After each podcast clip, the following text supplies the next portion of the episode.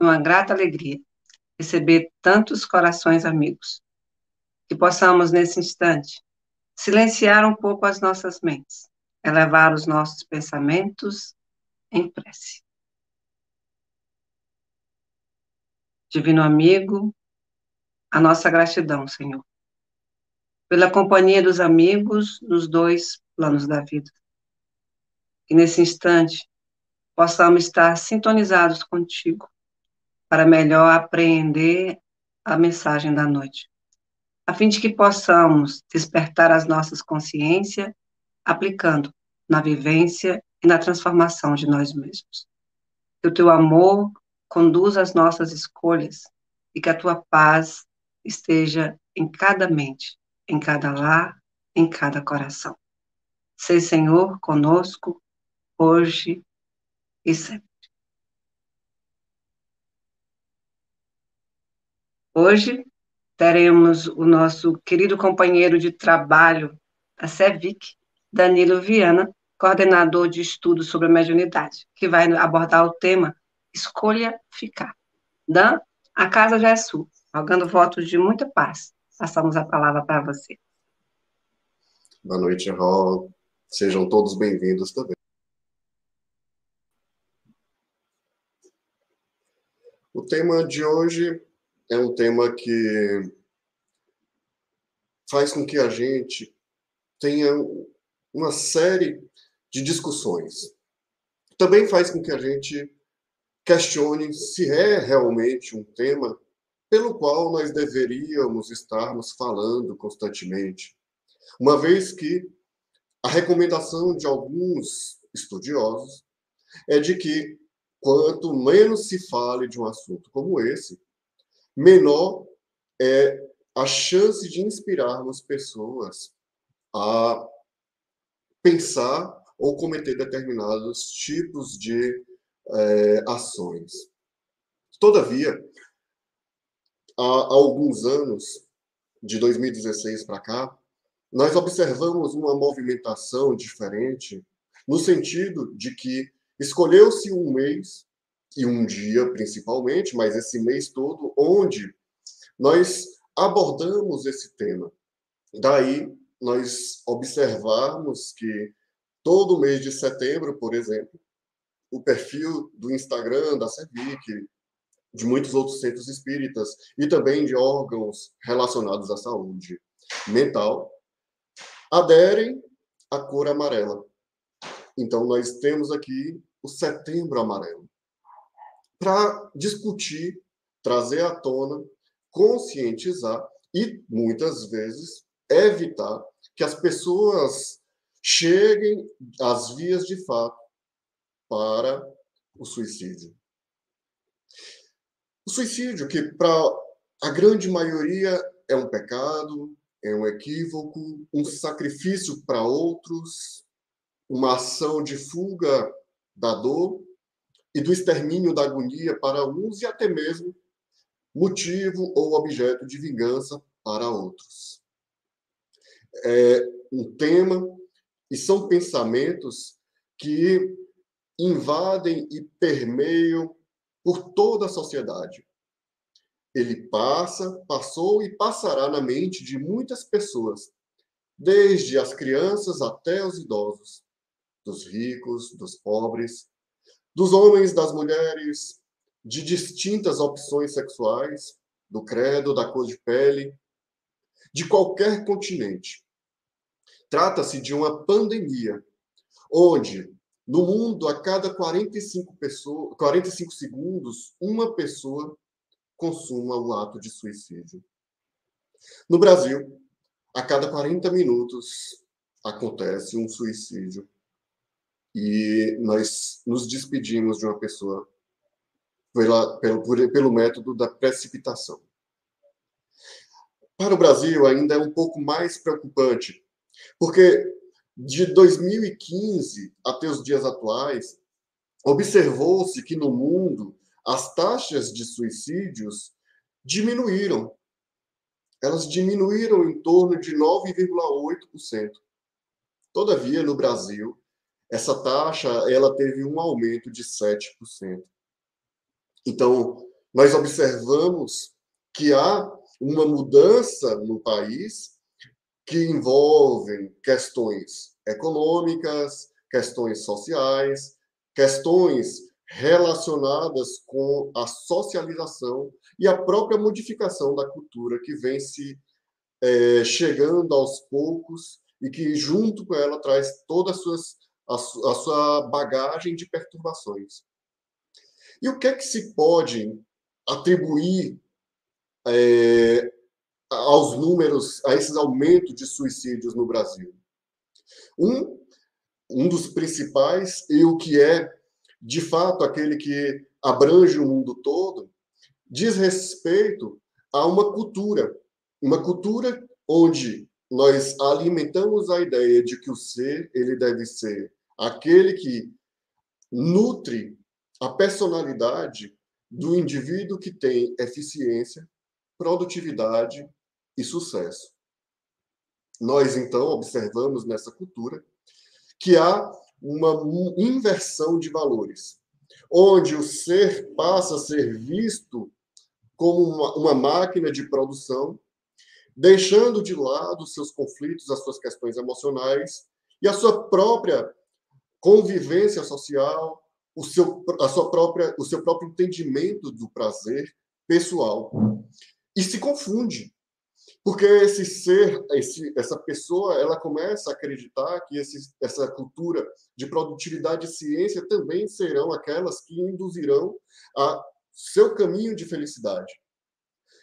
Nesses dias em que nós estávamos elaborando essa nossa conversa de hoje, nós tivemos a oportunidade de conversar com outras pessoas e falarmos sobre o tema. E uma frase foi muito interessante, ou uma colocação muito interessante de uma pessoa que falou: ah, se você quer ser realmente feliz, uh, foque em objetivos e nunca em pessoas.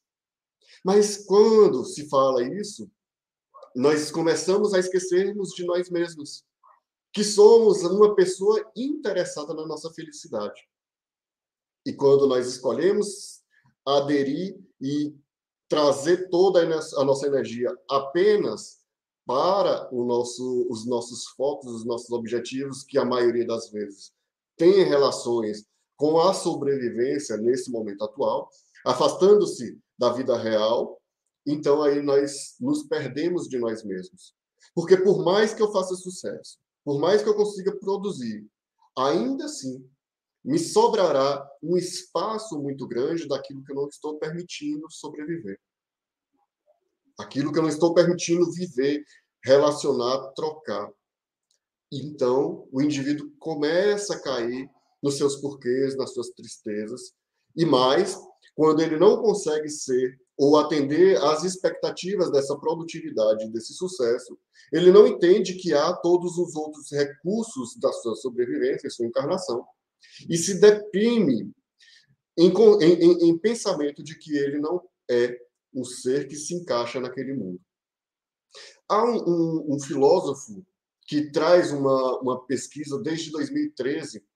Ele é, é um sul-coreano, é o Byung-Chul Han, que ele afirma que nesse, nessa questão de produtividade, de sucesso, é, há um fenômeno que é conhecido, estudado e foi detalhado por ele nas suas pesquisas, que é chamado de excesso de positividade. E esse excesso de positividade, que parece um nome bonito e parece algo muito interessante, na verdade, tem sido o responsável pela, por 98% dos casos de pessoas que estão passando por uma estafa, passando por um cansaço mental muito grande e não sabem de que que é. E esse, esse mesmo filósofo, ele vai afirmar que os malefícios da alma surgem exatamente desse processo de excesso de produtividade, que está presente em todas as esferas da sociedade odierna. Nesse discurso de excesso de positividade, predominam principalmente as mensagens de ação produtiva e de ideias de que todas as metas são alcançáveis. E aqui cabe um adendo importante. Nem todas as metas são alcançáveis. E, nesse sentido, nós temos que nos permitirmos entendermos que é possível e é necessário, muitas vezes, nós desistirmos dessas metas. Porque há um gasto energético tão grande ali que, no final das contas, isso tudo não vai valer a pena. E talvez, com todo esse gasto energético, com todo essa, essa, esse empenho, ainda assim, nós não vamos conseguir alcançar a nossa meta. Levando a entender que, desse ponto de vista, muitas vezes o caminho se torna mais produtivo e se torna mais construtivo para o ser do que propriamente a meta. Esse caminho fortalece, esse caminho traz experiência, mas no meio desse caminho, percebendo-se como um ser infeliz que está sendo tratado e se tratando como máquina, a desistência daqueles objetivos que te trazem essa perturbação torna-se salutar. Então, se for um gasto de energia, um, um, um, desempenho que exige do ser, do qual aquilo ali não faz tanto sentido, porque no final das contas eu vou chegar mais é, falido do que vitorioso no final daquilo ali, na, na, no alcançar ou não daquela meta, então permitamos desistir. Ah, há tantos, tantos objetivos, há tantas construções, tantas expectativas que estão sendo é, depositadas nos ombros das pessoas. Então, às vezes, os pais depositam isso nos ombros dos filhos, os filhos também em contrapartida, esperam muito dos pais e viram um ciclo. As empresas que contratam e demitem também esperam essas expectativas, a sociedade, as casas religiosas, esperando que o indivíduo se torne o santo do dia para a noite, e o indivíduo também acreditando nisso, leva para ele a percepção de que é possível, por esse fenômeno da, do excesso de positividade, mas sem entender que todo mecanismo depende de passos pequenos. Então, até mesmo nas questões da própria, do próprio sentido espiritual, há que se construir aos poucos, com passos firmes. E se um objetivo naquele instante te traz mais perturbação do que te traz mais equilíbrio, deixe ele para depois. Ou mude o foco, vai para um outro caminho, contanto que seja certo que seja bom e que seja saudável. Essa cultura, então, é a que abrange todo mundo. E junto com ela, nós vivenciamos nesses instantes, nesses últimos meses e anos, uma pandemia da qual revelou que nós estamos numa sociedade altamente frágil do ponto de vista emocional, do ponto de vista é, do equilíbrio e da maturidade. Então, nós observamos que essa pandemia veio trazendo para os seres o desespero. O desespero que veio advindo da crise financeira, das crises sociais, das crises familiares. Observem que antes nós até reclamávamos quando nós não tínhamos tempo de estarmos com os nossos parentes. E hoje nós tivemos a oportunidade de estarmos em casa por conta da quarentena e aquilo ali foi motivo de perturbação. E o que nós ouvimos muitas vezes foram pessoas falando que não aguentavam mais ficar em casa. É, nisso tudo ainda envolve um mecanismo e uma rede que prega uma perfeição de vida onde todos almejam aquela perfeição. Todos acreditam que a vida de alguém é, é, melhor do que a minha, é melhor do que a dos outros. E eu quero aquela vida, eu quero sucesso, eu quero seguidores. Mas não. É uma vida, muitas vezes, pautada apenas nas fotos que guarda nos bastidores uma perturbação e uma tristeza profunda. Daí nós vamos ver figuras que estão nos palcos fazendo comédia, mergulhando nos bastidores, nas depressões mais profundas, dilacerando seus laços familiares, sociais e também os financeiros. O que está acontecendo? Será se essa rede social é realmente uma saída e aquilo que se prega é algo a se seguir? E certamente que não. É uma ferramenta de marketing. Claro que a maioria das pessoas não vai gostar de ver miséria e muito menos expor isso, mas é preciso ter um equilíbrio e a responsabilidade do filtro do que absorver e do que acreditar em ser verdade ou não é nossa e não daquele que está expondo. E quando nós observamos isso, aquilo que o outro expõe faz parte de um contexto que é necessário para ele, mas nós adotamos como os responsáveis, como os necessários para a nossa própria sobrevivência. Dentro desse mecanismo todo, surgiram nas redes sociais, na internet, uh, jogos que atraíram crianças e jovens no mundo todo, e que esses jogos traziam desafios, muitas vezes, que vinham desde pequenos desafios, pequenos desenhos, mutilações, até finalmente chegar à etapa em que a pessoa tirava a própria vida. Exemplo, o jogo da baleia azul, que faz referência a uma espécie de baleias que, determinada época da sua vida, se desloca do seu meio e ela vai até as margens a fim de que encalhe e ali ela é, tenha seus últimos suspiros. Mas o homem, a sociedade, não deve seguir esses, esses preceitos. Em 2019, foi sancionada uma lei que pune quem incita a mutilação e o suicídio. Portanto, aqueles que estão incitando, provocando, trazendo esses desafios estão, no Brasil, sujeitos às penalizações legais. Dentre todo esse mecanismo, nós ainda temos a grande causa dos suicídios, que envolve 90% dos casos e esses 90% dos casos, eles estão ligados a, a, a transtornos psiquiátricos, psiquiátricos e psicológicos. Sendo desses 36% de depressão, 23% de pessoas com alcoolismo, 14% de esquizofrênicos ou com esquizofrenia e 10% de pessoas com transtornos de personalidade.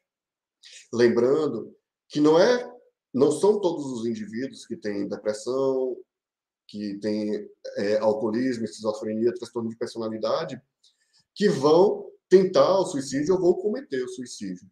Todavia, a gente deve observar que esse grupo, esses grupos, eles têm uma tendência maior. Mas, visto que há toda essa relação, visto que existe todo esse mecanismo, esse tabu quando que nós podemos notar os estudos ou as primeiras preocupações do ser consciente ou do ser que busca a consciência dessas respostas que estão vinculados ao ato do suicídio. Uh, e como é que se nutre esses pensamentos? Como que se, que se dá, se constrói, chega às vias da tentativa ou até mesmo da, da, da, do acerto, entre aspas, desse suicídio. E para isso nós vamos nos é, valermos de alguns, algumas teorias. Uma delas é, é feita por Freud. O Freud, em um texto chamado Luto e Melancolia, ele diferencia o luto da melancolia em aspectos fundamentais. O luto ele tem uma configuração, uma tristeza, mas essa tristeza, ela não deve alcançar as relações sociais do indivíduo. Enquanto que a melancolia, ela ela é gerada pela perda de um objeto, de um objetivo, de uma pessoa, mas que na sua instalação ela se espalha e ela consome o indivíduo, e desse ponto de vista, ela atrapalha a própria vida do indivíduo. Porém, no luto, o indivíduo sabe o que está o que tá te trazendo essa tristeza. Na melancolia, ainda não. Ele não consegue, muitas vezes, elaborar aquilo que está te trazendo essa percepção de vazio, de dor, de agonia. E ele nem sabe, muitas vezes, o que é mesmo que está te trazendo essa tristeza. É a perda de uma coisa ou alguém, e com isso, essa falta de elaboração vai impactar na vida da pessoa de forma que estarão afetadas a sua própria autoestima, vai gerar sofrimento, angústia e o isolamento social, o impacto social. Freud ainda vai dizer que nessa perda do indivíduo, se ele não consegue defletir aqueles sentimentos, isso vai gerar para ele o que é chamado de sombra na visão de Freud. E essa sombra cai sobre o eu. Ou seja, eu perdi um objeto que eu nem sei o que, que é, é e que isso tem uma representatividade para mim, né? Então, um objeto, uma empresa, um emprego, uma pessoa, a namorada, o marido, a esposa. O que que aquilo representa para mim? Qual é o peso e por que aquilo ali é, tem tanta influência na minha própria personalidade, no meu próprio comportamento. E como eu não vou defletir isso, eu não vou ter essa lucidez, há uma, um fenômeno que acontece. É, essa, esse, essa perda, esse sentimento, ele gera para o indivíduo um sentimento de depreciação. Então, imaginamos que uh, a namorada perdeu o namorado, e aí agora ela começa a ter ideias depreciativas dela mesma. Então, eu não tenho um valor muito bom, eu não estou prestando para nada, eu não consigo produzir nada, eu estou gorda, eu estou magra, uh, eu sou feio, eu sou feia, ninguém me quer. Só que um detalhe importante aqui: esse mecanismo, esses pensamentos, é a sombra que cai sobre o eu. Então, como eu não consegui defletir, eu projeto aquilo que é do outro que eu quero acreditar em mim mesmo. E quando eu deprecio, quando eu falo de mim, em verdade eu estou falando do que eu quero acreditar do outro. Porém, se eu não cuido disso, eu começo a acreditar nesses sentimentos e isso vai se tornando cada vez mais meu, desenvolvendo cada vez mais esses processos melancólicos, depressivos e que vão gerar para esse indivíduo uma fusão entre o eu fragilizado e o objeto perdido.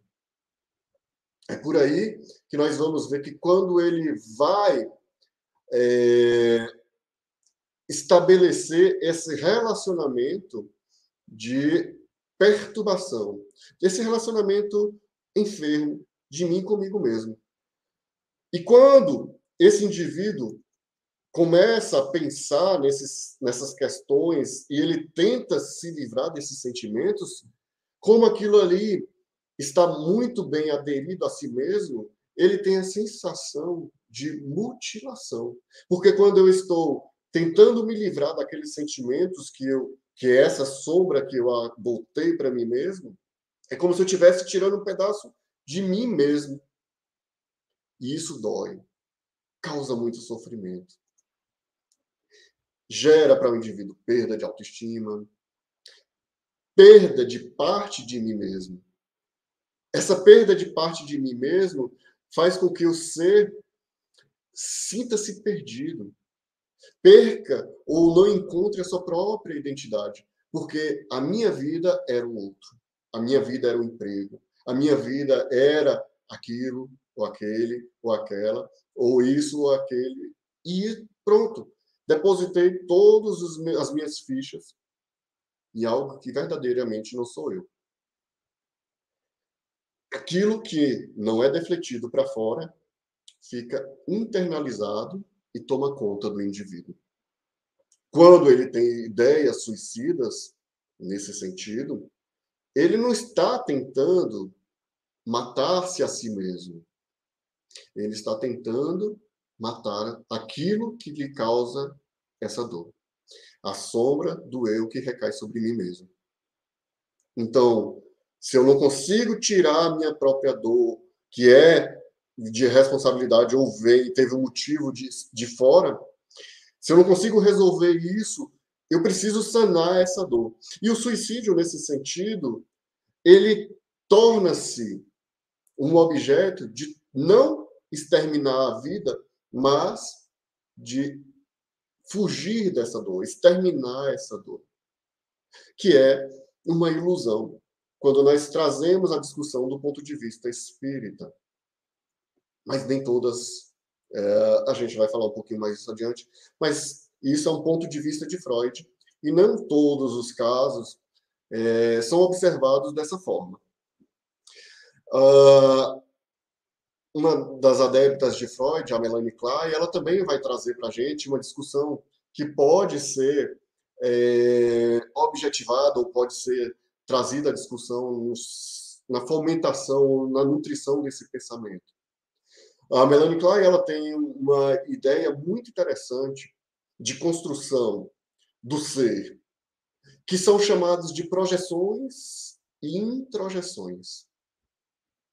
Quando o indivíduo começa a observar, passando por todos esses conflitos, ele tem o mundo externo de uma forma muito destrutiva, é, e sem sentido, nesse momento ele começa a introjetar esse mundo externo no meu eu interior.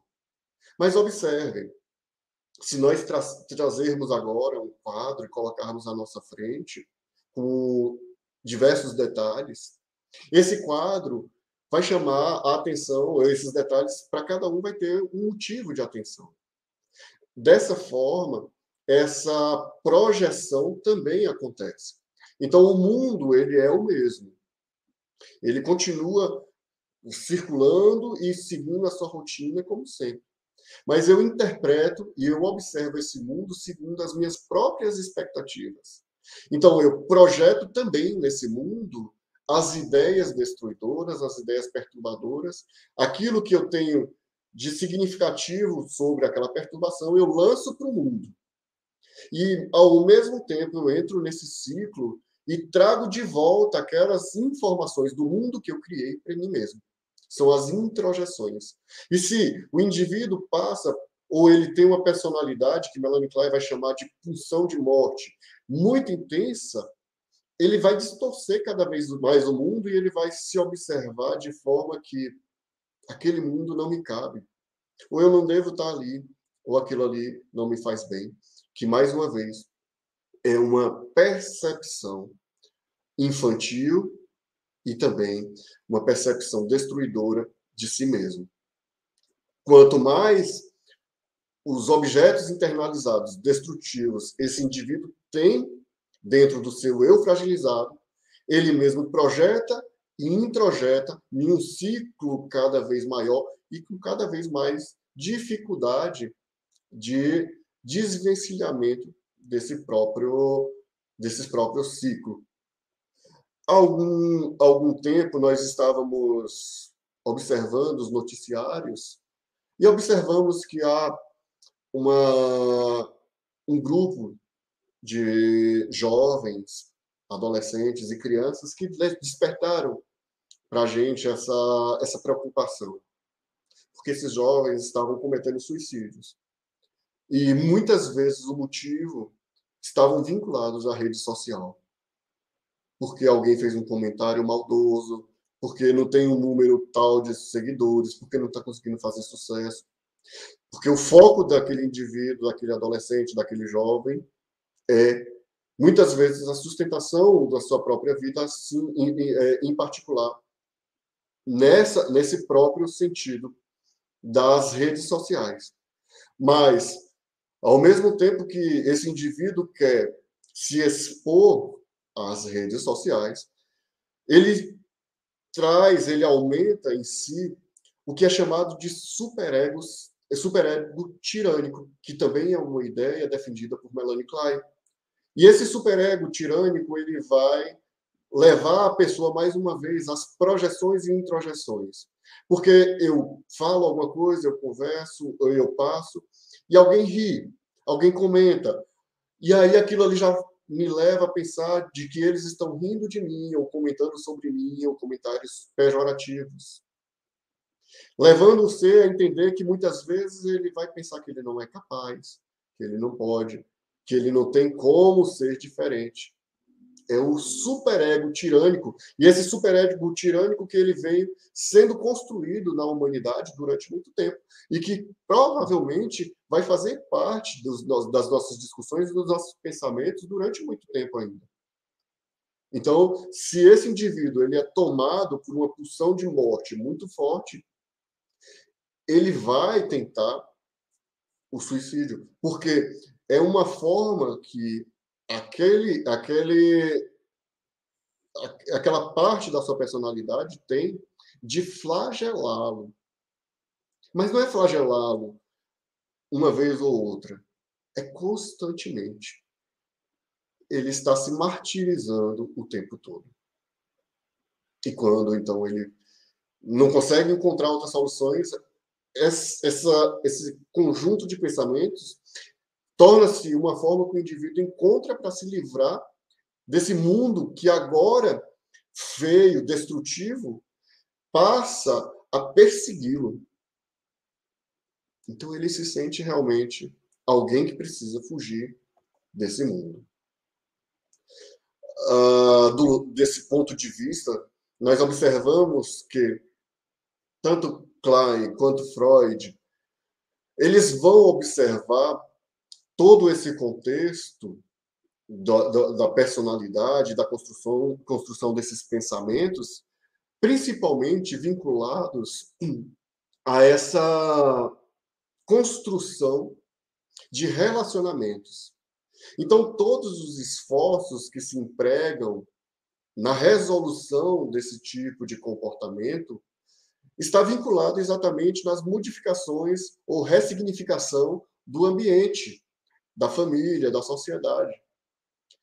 E o, a, a grande falha, eu diria, da psicoterapia ou da psicologia nesse sentido está vinculado exatamente com a perda ou o ignorar da existência de um ser que é mais antigo do que o corpo e que também continuará sua vida após esse corpo. Então, em muitos sentidos, em uma boa parte, porque a gente observa que tem começado a ser modificado essa, esses conceitos e as ideias espiritualistas estão começando a chegar aos conceitos de saúde e as suas próprias aplicações. Mas, em um contexto geral, a gente vai ver que esse esse, esse mecanismo mais ortodoxo ele se mostra ineficaz porque ele não consegue atingir o recesso dessas motivações, entre aspas, ocultas. Ocultas para esses que acreditam que tudo depende só dessa, dessas experiências, das sensações e das percepções que construíram o ser. E aí agora a gente vai observando que a psicologia ela havia perdido o seu objeto, porque ela não estava levando em consideração exatamente a psique, a alma, e entregando a sua terapia, entregando todo o seu mecanismo ao jogo sensorial dos efeitos comportamentais. E tem sua importância, precisa-se, mas é necessário complementar essas construções. Trazer à tona a ideia de que há um ser pré-existente. E que não só as construções vinculadas ao meu desenvolvimento cognitivo, motor, social, estejam necessariamente vinculadas só a essa época, mas sim a um ser que vem trazendo consigo todas as outras experiências para esse momento de agora, e elas vão se manifestar em algum instante. Por isso que na adolescência nós observamos tantos conflitos. É o conflito do encontro do eu do passado com as novas construções do presente e faz então com que o indivíduo nesse conflito se torne durante uma época rebelde. Não é que ele está tentando punir o pai e a mãe, e é evidente que, segundo a própria psicanálise, em alguns instantes vai ser normal o filho odiar o pai e amar o pai, e outros instantes amar a mãe e também odiar a mãe. E isso vai fazer parte da construção do seu próprio mecanismo de amadurecimento. Mas, nesse sentido, quando nós estamos falando desse encontro, esse indivíduo conflita as suas próprias ideias.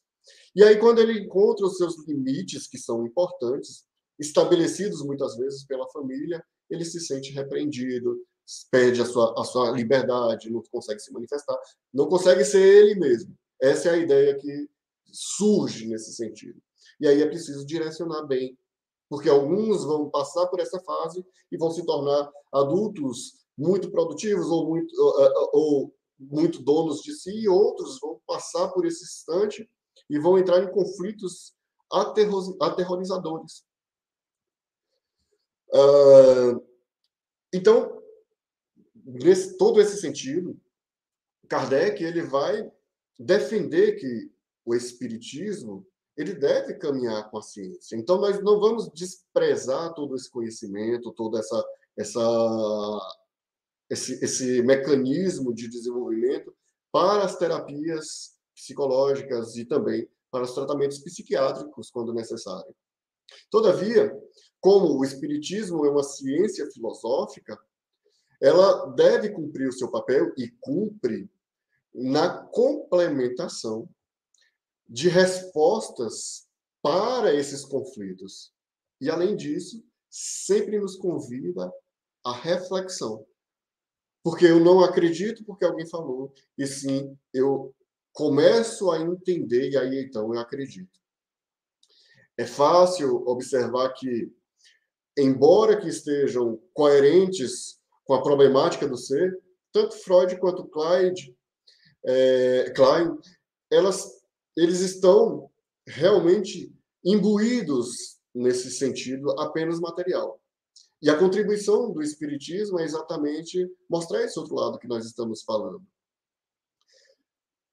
Ainda dentro dessa própria perspectiva espírita, nós vamos observar que há tendências do indivíduo, tendências que são orgânicas e que são psíquicas de cada criatura.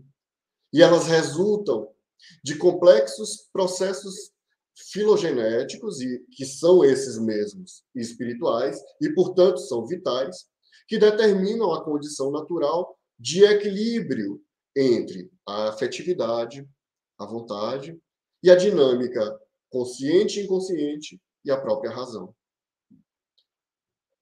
Um menor rompimento do equilíbrio dessas relações pode e vai gerar para o indivíduo é, contribuições psicossomáticas que vão desencadear em processos anormais das manifestações compulsórias do ser. Observem, é preciso ter uma, um equilíbrio muito grande. Mas, se eu só pensar que todo esse conflito, toda essa dinâmica, só parte da produção ou da não produção de determinados hormônios, determinadas secreções, determinados endógenos que vão dirigir os meus pensamentos, ignorando que há um gerenciador desse corpo, que é a alma, então eu ainda vou tardar na solução dos meus problemas ou dos, da, da contribuição da resolução dos problemas dos outros. Por isso que quando nós estamos na casa espírita, nós nunca contraindicamos ou suspendemos os tratamentos médicos, psicológicos, mas nós recomendamos para esses seres, esses que nos procuram e até a nós mesmos, o, o papel do espiritismo ali que é trazer para si a responsabilidade e o entendimento daquilo que te traz essas, essas perturbações. E já que nós estamos falando da casa espírita, surge-nos um questionamento. Poderia ser o suicídio secundário a uma obsessão? Em linhas de raciocínio, certamente nós encontraremos ali, junto com todo esse desenvolvimento desses pensamentos, seres que estão vinculados àquele que tem os pensamentos suicidas. Certamente sim. E é uma linha muito tênue entre o meu pensamento e o pensamento do plano espiritual que me cerca. Então é muito difícil distinguir onde sou eu e onde não sou. E onde somos todos colaborando nesse pensamento, que é exatamente o que acontece. Porém, aqui nós queremos chamar uma atenção para um detalhe muito importante. Observem que o egoísmo, o orgulho, a vaidade são atributos particulares que levam o indivíduo à categoria de auto-obsessão. Então, há um, um, um, mecanismo obsessivo acontecendo, e isso pode ser do plano espiritual, dos meus conflitos espirituais com esse plano espiritual, sim, mas eu não posso ignorar que essa responsabilidade, essa construção e essa personalidade que eu tenho também é obsessão, mas vinda de mim mesmo. É a auto-obsessão, o auto-vampirismo, que precisa ser observado e tratado. E nós tratamos isso quando trazemos e queremos as nossas modificações. Já dizia uh, um filósofo, conhece a ti mesmo.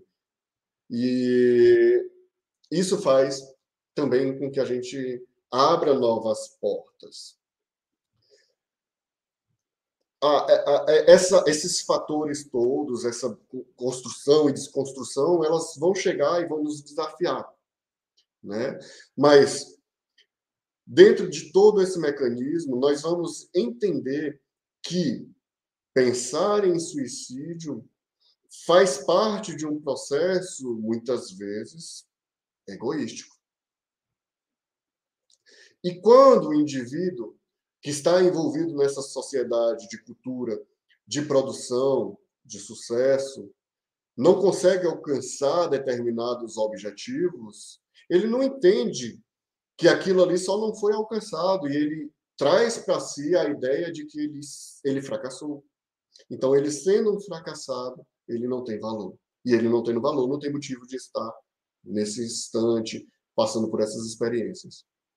Quem acredita que, pelo método da precipitação da vida, é, encontra a solução dos seus problemas, está equivocado, porque através desse mecanismo ele contrai novos débitos, contrai novas, é, é novas perturbações, e se porventura ele comete o suicídio quando ele se depara com a sua vida no plano espiritual, procurando a morte que ele tentou, se decepciona.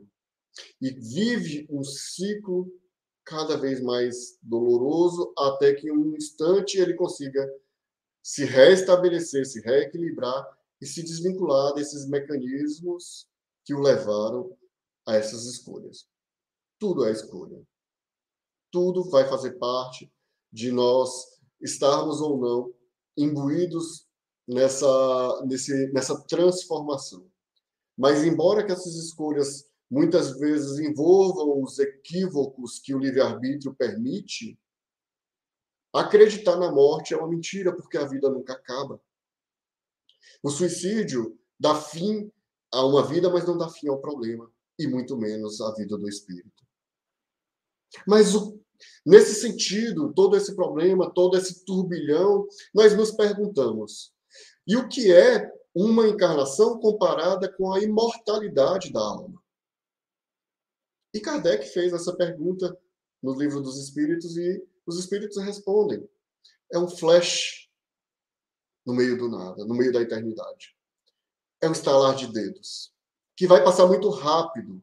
E se Dentro dessa eternidade, a vida é um flash, o que são os nossos problemas ante essa própria eternidade?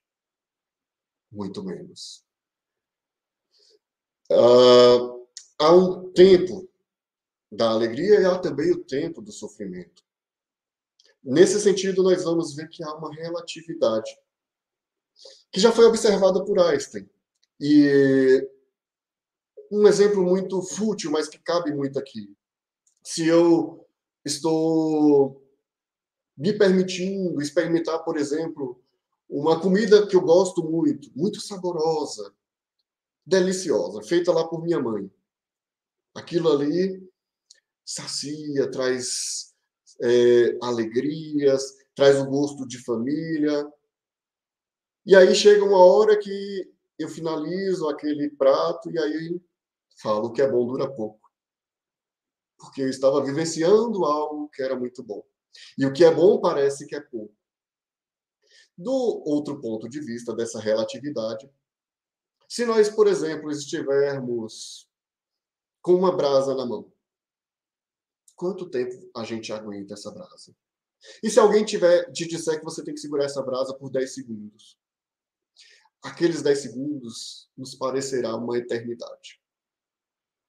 É desse ponto de vista que nós vamos também entender esses mecanismos de perturbação e de dor do ser. E por que, que ele entende ou ele não acredita que aquela dor vai sanar nunca.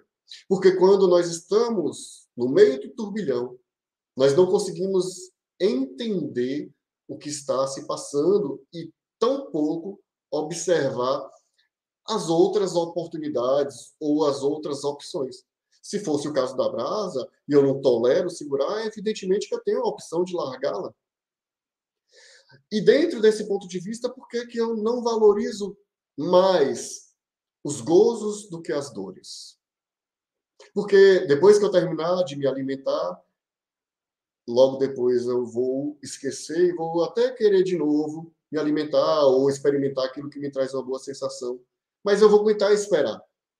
Porém, se for algo que me gerou uma ferida, aquilo, além de doer, vai me gerar perturbações e reclamações e eu vou sofrer cada vez mais até que finalmente eu consiga digerir aqueles processos que me geraram aquele sofrimento.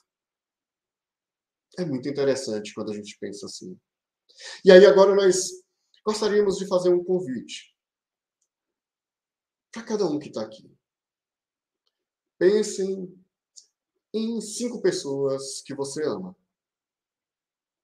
Enquanto você pensa, nós vamos dizer que o amor ele tem diversas manifestações. Tem manifestações que parecem mais intensas ou menos intensas, que parecem menos intensas, mas são sólidas, que parecem muito intensas, mas que têm a sua, os seus altos e baixos, e que mesmo assim não deixou de ser amor. Pense nessas cinco pessoas. Bom, se você já pensou, é... agora uma outra pergunta. Dentro dessas cinco pessoas, você está entre elas? Você se colocou entre essas cinco pessoas que você diz, ou que você pensou que ama? Eu pude observar uma pesquisa uh, a respeito disso, e a grande maioria das pessoas que responderam a, a essa enquete esqueceram de se incluir entre essas pessoas que ama. Nós nos colocamos muitas vezes em um local distante desse amor. Alguns falaram assim: ah, eu me coloquei em último lugar, eu me coloquei no meio. Não importa qual é o local que você está, se você se colocou entre essas pessoas, já é muito bom. Se não se colocou, se não se colocou entre essas pessoas, está na hora de rever alguns conceitos e passar a alimentar esse sentido de amor para si mesmo.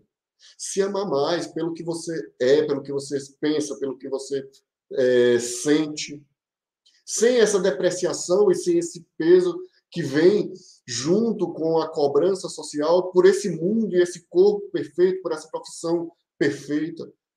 Não. Só você conhece a você como ninguém. E se permitir o amor a si mesmo é uma prioridade. Então faça assim. Ame os outros, faça algo, algo pelos outros, mas se lembre de fazer algo por você também. Você é importante para você e é importante para o mundo. E de forma alguma a gente deve é, permitir que alguém fale ou faça a gente pensar o contrário. Inclusive, esse alguém não pode ser você mesmo. Nós não podemos nos olharmos no espelho e olhar e enxergarmos uma figura que não tenha valor. Ao contrário, a gente deve sim estar o tempo todo buscando esse amor.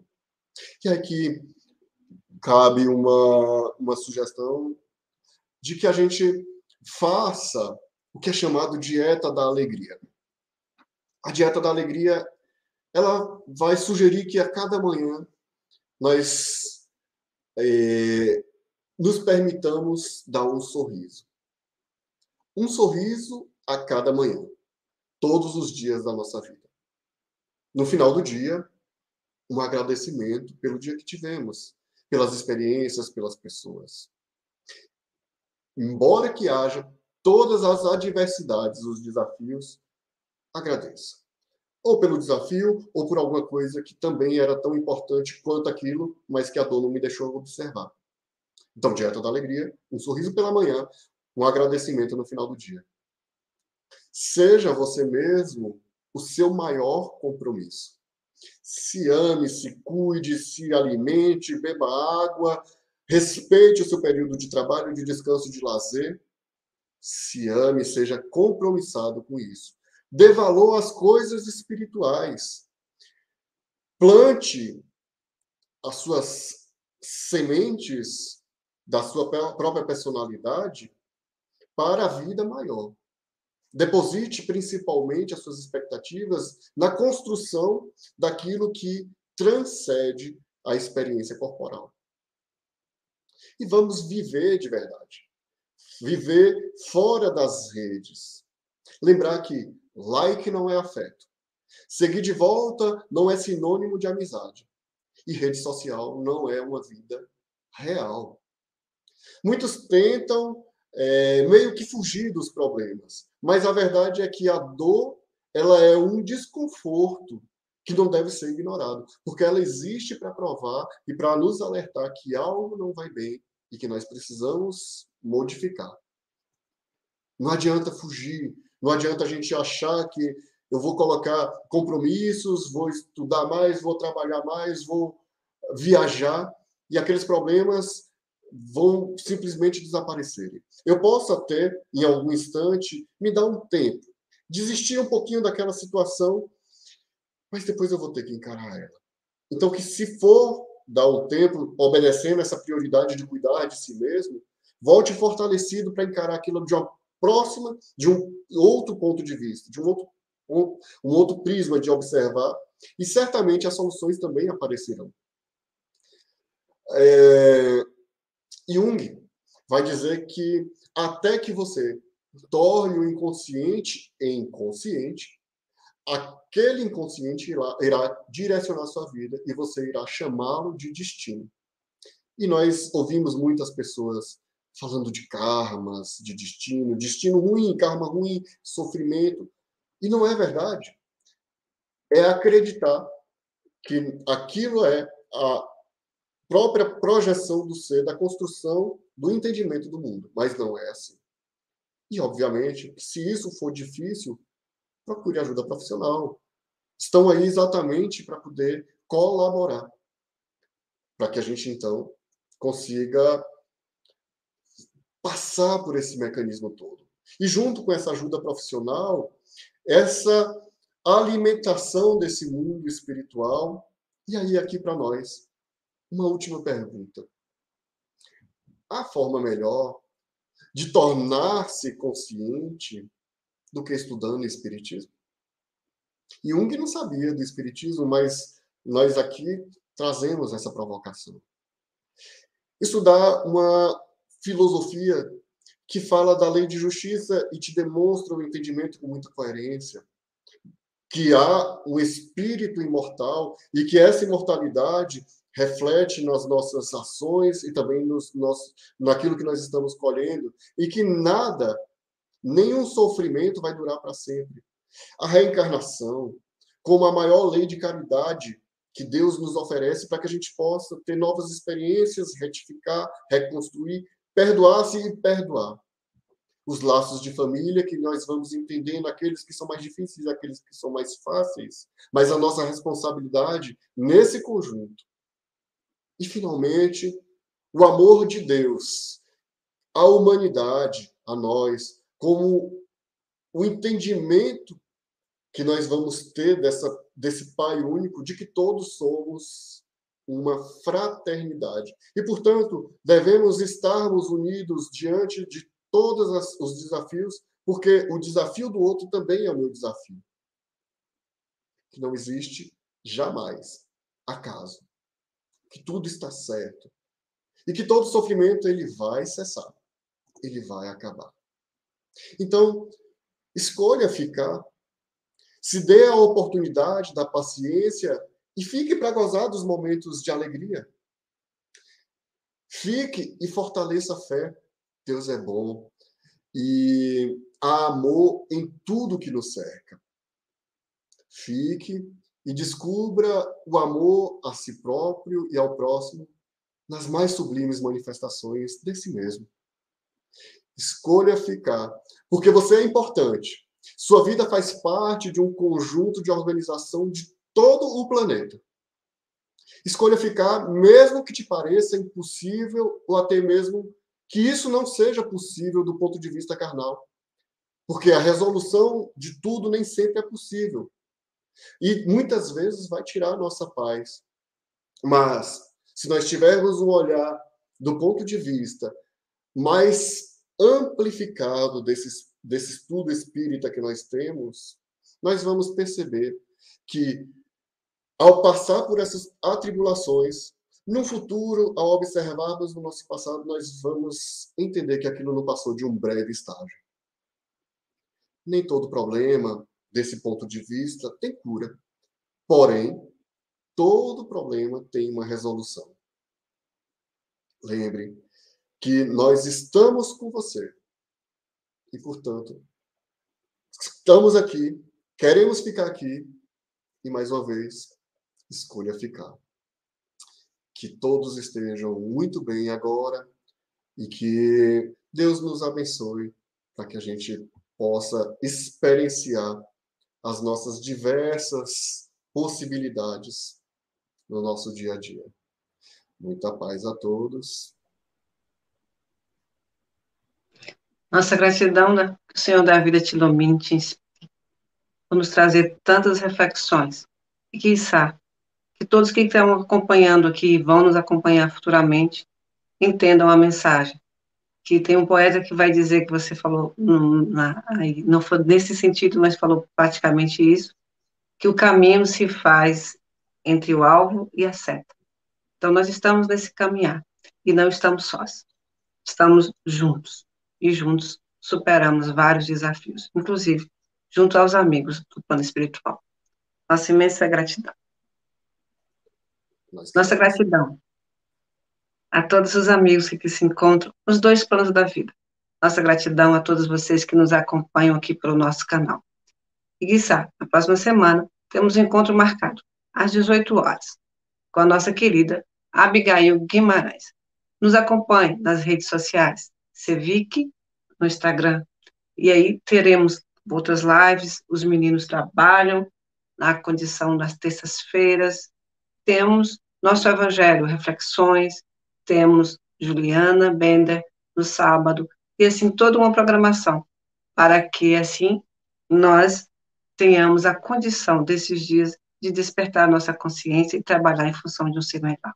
No mais, a todos, nossa imensa gratidão, paz e luz.